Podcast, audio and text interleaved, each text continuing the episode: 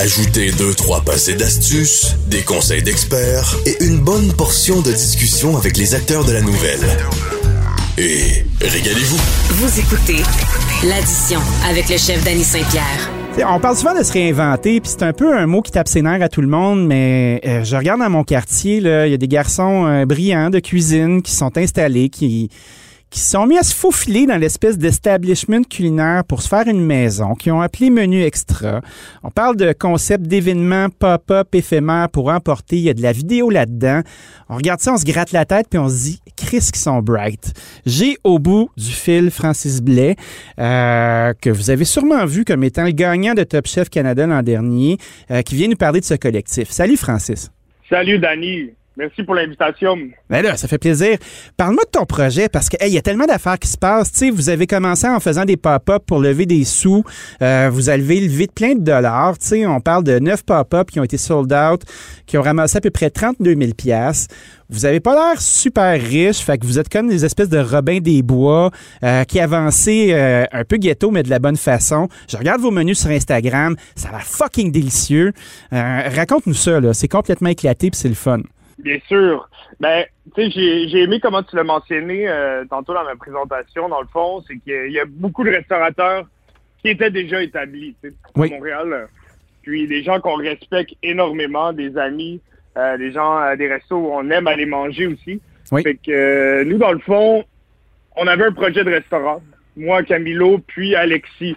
Euh, Camilo, c'est lui qui a gagné euh, les chefs cette année. Ah ouais. La Pointe euh, Nascimento, c'est ça? Camilo La Pointe Nascimento? exactement ça. Parfait. Puis Alexis Demers, qui était chef, dans, chef sommelier, au Mousseau. Oui. Puis on s'est rencontrés là-bas, on a tissé des liens vraiment forts. Puis on avait un rêve d'ouvrir un restaurant. un restaurant super intime, qui nous ressemblait, où on pouvait vraiment s'amuser en cuisine, puis vraiment faire la bouffe qu'on voulait. Euh, c'était vraiment notre rêve. Puis là, la pandémie a frappé. Tu sais. On, on avait notre local, machin, on était déjà organisé pour, euh, pour une ouverture. On avait nos plans d'architecte, on allait quasiment commencer la construction euh, eh. du resto.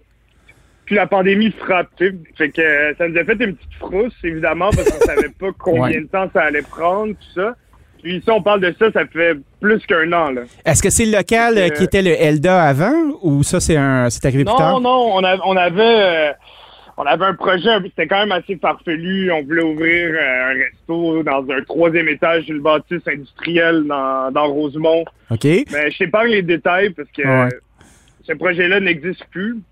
Mais c'était le projet. On voulait avoir un resto. On voulait faire à travers tout ça des produits des produits fermentés pour la vente au détail. Tu fait que ça venait une genre de usine restaurant.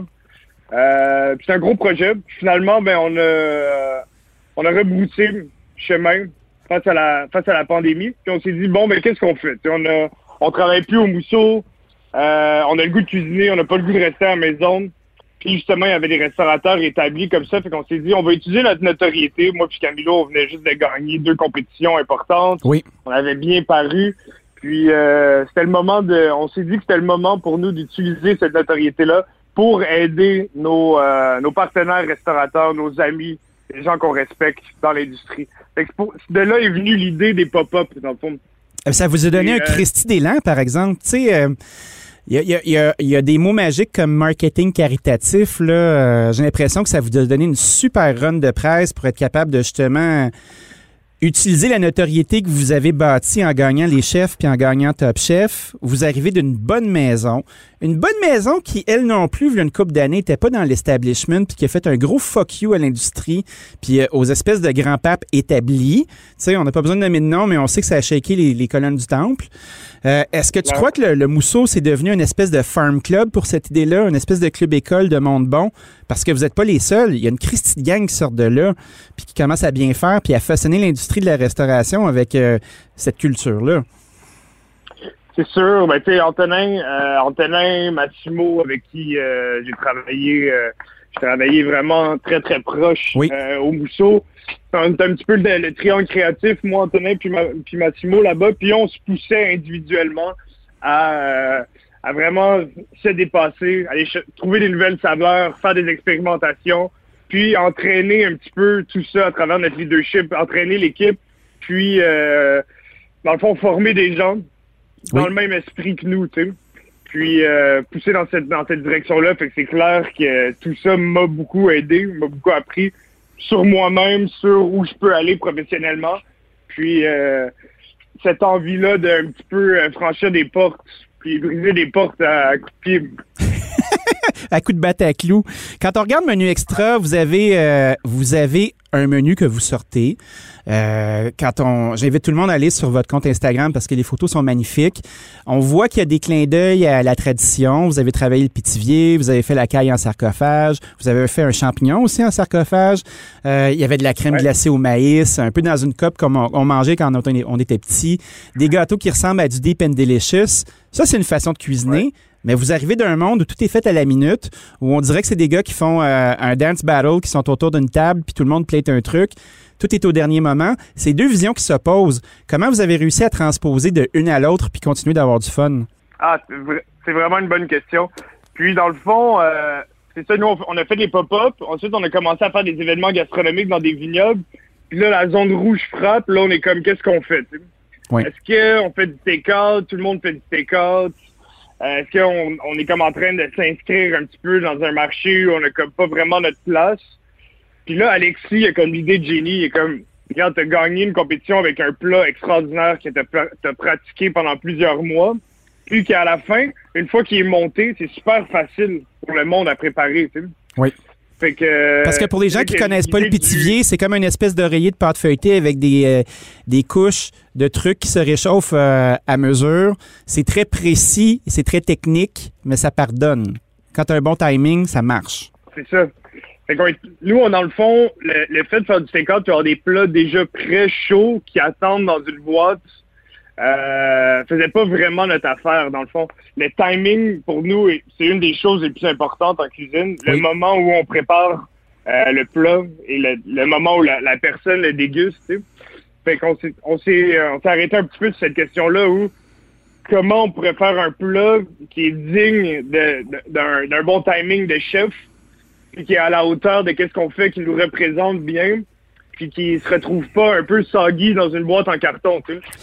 Je sais pas pour toi, là, mais moi, je suis plus capable. Je suis plus capable de, de, de voir des choses qui n'ont pas d'affaires dans les boîtes se retrouver dans les boîtes. Puis, tu sais, c'est pas une critique envers euh, les gens qui font un effort pour survivre, là, mais d'un point de vue client, je trouve que ça nuit. Quand tu fais quelque chose qui n'a pas d'affaires là, puis qui se retrouve dans une boîte, puis tu charges cher, c'est comme si ce manque de skills-là euh, ruisselait sur l'ensemble de l'industrie, puis fait comme bon, c'est pas comme au restaurant. C'est pas bon, c'est tout mou c'est un peu de la merde, ça coûte cher. Euh, puis euh, je sens qu'on a toute une responsabilité là-dedans de dire si je mets de quoi dans une boîte, il faut que ça marche. Oui, il faut que ça fonctionne, il faut que ça ait du sens. Fait que nous, on a décidé de réfléchir à l'expérience euh, de A à Z, dans le fond. les garnitures, après, est-ce qu'ils sont faciles à être exécutées aussi? On voulait que ce soit gastronomique, mais facile pour le client. Fait qu'à travers, euh, à travers tous nos repas, dans le fond, il y a une fiche explicative. Puis c'est vraiment pas gros, il y a vraiment pas beaucoup de texte. On n'a quasiment pas besoin de savoir lire en français pour, euh, euh, le menu. T'as fait des dessins? Simple, ça a été, ça a été testé et retesté pour que les, si tu respectes les timings, ça arrive comme au resto. Wow. Parce que c'est un peu ça l'idée avec votre rôti de bœuf aussi. Là. Je vous le dis, allez voir le site, c'est complètement fou. Il y a une espèce de rôti de bœuf que vous faites avec un jus, puis euh, il y a une coupe d'étapes. vous faites de la vidéo avec ça, c'est ce que j'ai compris? Fait que ça, dans le fond, c'était comme une solution pour nous euh, pour rester occupés, continuer à, engager du monde, parce que, on va pas changer le menu juste pour le changer. Il y a beaucoup de réflexions derrière chaque menu. Là, on a comme changé à la caille en sarcophage, on était comme, on aimerait ça avoir une autre offre. Oui. Euh, une autre offre, là, on était comme, on trouve pas nécessairement un truc de plus à rajouter sur le menu. Donc, on a décidé de, ramener un aspect de la restauration qu'on aime beaucoup, c'est la connexion avec les gens. Oui. Fait que le concept dont tu parles, c'est chef en direct. Oui. Puis, euh, dans le fond, on livre les ingrédients euh, à la porte des gens. Puis, le samedi à 4 heures, une semaine sur deux, euh, on connecte avec le monde et on fait la recette avec eux. Fait que les gens ont un accès, un accès dans un circuit qui est sécurisé. Ils ont la boîte où ils peuvent acheter les ingrédients eux-mêmes. Ils achètent votre, euh, votre prestation, puis vous accompagnez les gens comme des coachs. Exactement. C'est décontracté, c'est le fun, mais c'est euh, vraiment pédagogique aussi en même temps. On, partage plein de petits trucs à travers euh, ces recettes-là. Fait que c'est ça, ce samedi, dans le fond, on fait le, le rôti de bœuf, le fameux roast beef. Ben oui. souvent un petit peu trop sec. Fait qu'on a revu vraiment euh, toute la toute la technique. On, on a une, belle technique par rapport à la cuisson du bœuf d'ailleurs à partager avec le monde. Puis euh, on fait une belle sauce au poivre avec eux. Puis des patates pilées, puis une bonne salade de choux. Fait exemple, euh, tu as un sac. Dans ton sac, tu as ta pièce de bœuf, tu as tes patates qui sont prêtes à travailler. Euh, est-ce que les gens font un jus ou vous leur donnez un jus pour faire la sauce puis les ingrédients quand on leur donne un, on leur donne un jus. Tout est tout est déjà portionné. Fait que de ce côté-là, c'est vraiment le fun parce que t'as pas de pas comme plein de restes d'ingrédients dans ton frigo par après. Puis les ingrédients sont choisis par nous, tu sais. Fait que la pièce de bœuf, pour cette fois-ci, qu'est-ce qui est le fun, c'est que nous, on l'a on l'a mariné pour eux au sel, puis on l'a fait vieillir pendant euh, pendant deux semaines avant de leur apporter euh, ce vendredi. On, on, apporte les ingrédients ce vendredi. Fait qu'on a comme des c'est une boîte d'ingrédients qui est comme choisie par nous un petit peu, fait que ça, ça rajoute vraiment à, vraiment à l'expérience et à la qualité de la recette. Ouais, puis aussi il y a quand même un process qui est fait. Fait que tu peux pas euh, il va y avoir une différence entre quelqu'un qui va acheter votre pièce de viande puis quelqu'un qui va aller à la boucherie acheter une pièce de viande random, ce sera pas la même affaire. Il y a un avantage à l'acheter chez vous. Il y a un avantage, c'est ça. Mais il y a deux options sur le site. Tu peux aussi juste prendre la connexion. Je peux te je sais pas si tu as remarqué ça. Puis on te donne les instructions pour où aller chercher ta viande, comment la travailler avant le avant le show, dans le fond. Ce site-là est à quelle adresse? Euh, le site web, c'est menuextra.ca. Fait que vous avez l'adresse, les amis. Allez-y. Vous avez tout en main pour être capable de faire ça. Pour ce qui est de la vidéo, est-ce que tu sens que c'est quelque chose que vous avez envie de poursuivre? Parce que vous ne voulez pas, en, ayant l'expérience de la télévision dans vos compétitions respectives, vous avez des belles personnalités, vous avez une twist, on aime ça vous suivre. Il y a un edge, il y a quelque chose qui se passe. Ça commence à sentir la nouvelle garde médiatique. Est-ce que vous avez envie de poursuivre ça et de devenir votre propre canal avec ce que vous bâtissez? Absolument. Moi, puis Camilo, d'ailleurs, euh, je pense pas que je le ferais sans lui, mais les deux ensemble, devant la caméra, on a une énergie, on se lance des balles, on se fait des alley euh, euh, c'est vrai, c'est vraiment le fun de le faire avec lui. je pense qu'ensemble, on amène, on amène lui, il y a un côté un petit peu plus technicien. Moi, je suis le cuisinier un petit peu plus au feeling on se, on se lance, on des, des, belles balles. C'est vraiment, vraiment le fun. Comment ça se passe de travailler avec quelqu'un qui était ton sous-chef avant, puis là, ben, vous avez une entreprise, vous êtes co-chef. Est-ce que, est-ce que l'ordre est encore le même ou c'est un dialogue qui est différent? C'est un dialogue qui est complètement différent. Euh, Camilo, il a ses forces. J'ai les miennes aussi. Je, me considère un petit peu plus comme l'entrepreneur à travers tout ça. Je viens, euh, je viens de ce milieu-là. Oui. Puis pour, euh, pour bâtir l'équipe, j'ai été, euh, c'est moi qui ai vraiment entrepris cette démarche-là, mais à travers ce processus-là, le but, c'est d'aller chercher des, des gens pour m'entourer, puis faire quelque chose qui, qui va être, euh, qui va être soutenable dans le temps avec des gens qui me complètent. Mais quand tu parles d'un background euh, d'entrepreneur, est-ce que ta famille était en entreprise ou tu as eu des business avant? C'était quoi? Dans le fond, mes, mes deux parents, ils ont, ils ont été en entreprise. OK moi, j'ai comme grandi un petit peu là-dedans à travers leurs victoires, leurs défaites, euh, euh, leur, c'est ça, tout ce qui vient avec. Là, je pense que tu le sais, toi, tu es, un entrepreneur euh, toi-même. Tu sais, comment la, le, travail se passe, se passe au travail, mais quand tu es entrepreneur, ça fait partie de ta vie. Puis c'est sûr que ta famille le vit un petit peu avec toi. Fait que moi, j'ai grandi là-dedans. Puis ça m'a c'est un aspect que j'ai adoré, puis discuter de ça avec mes parents aussi, puis ils, ils, me donnent encore des super bons conseils. Ah oui, ils t'ont soutenu. Euh, tu sens que, tu sais, c'est le fun. C'est pas, c'est rare dans notre culture au Québec qu'on a une transmission d'entrepreneuriat. Puis surtout de, le modèle d'entrepreneur, il est pas, euh, il est pas prédestiné, il est pas, euh, il est pas très bien défini. Tu es capable d'avoir comme, comme ressource tes parents qui peuvent t'épauler dans un milieu qui. C'était-tu le même milieu? C'était quoi leur milieu d'entreprise? Bon, ma mère était, mon père était en, en, informatique, oui. puis ma mère était en imprimerie, fait que c'est deux milieux complètement différents.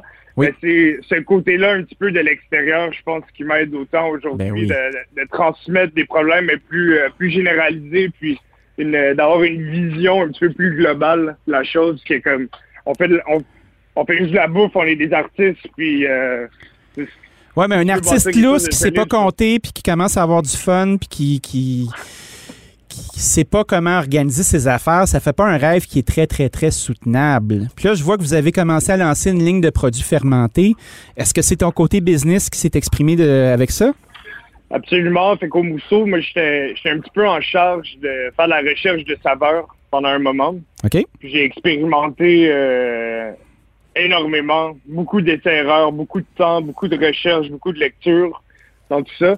Puis je suis arrivé avec euh, des recettes de miso faites avec des produits du terroir qui ont euh, qui respectent vraiment les traditions japonaises. Oui. Puis, mais tout en respectant les traditions, en utilisant des produits du québécois, ont rien à envier à ce qui est fait euh, ailleurs dans le monde. Fait qu'on est capable de se procurer ça chez vous avec on est capable d'acheter ça sur votre site qui est menuextra.ca Ouais, en ce moment, il est, euh, les produits euh, les produits de miso sont tous vendus.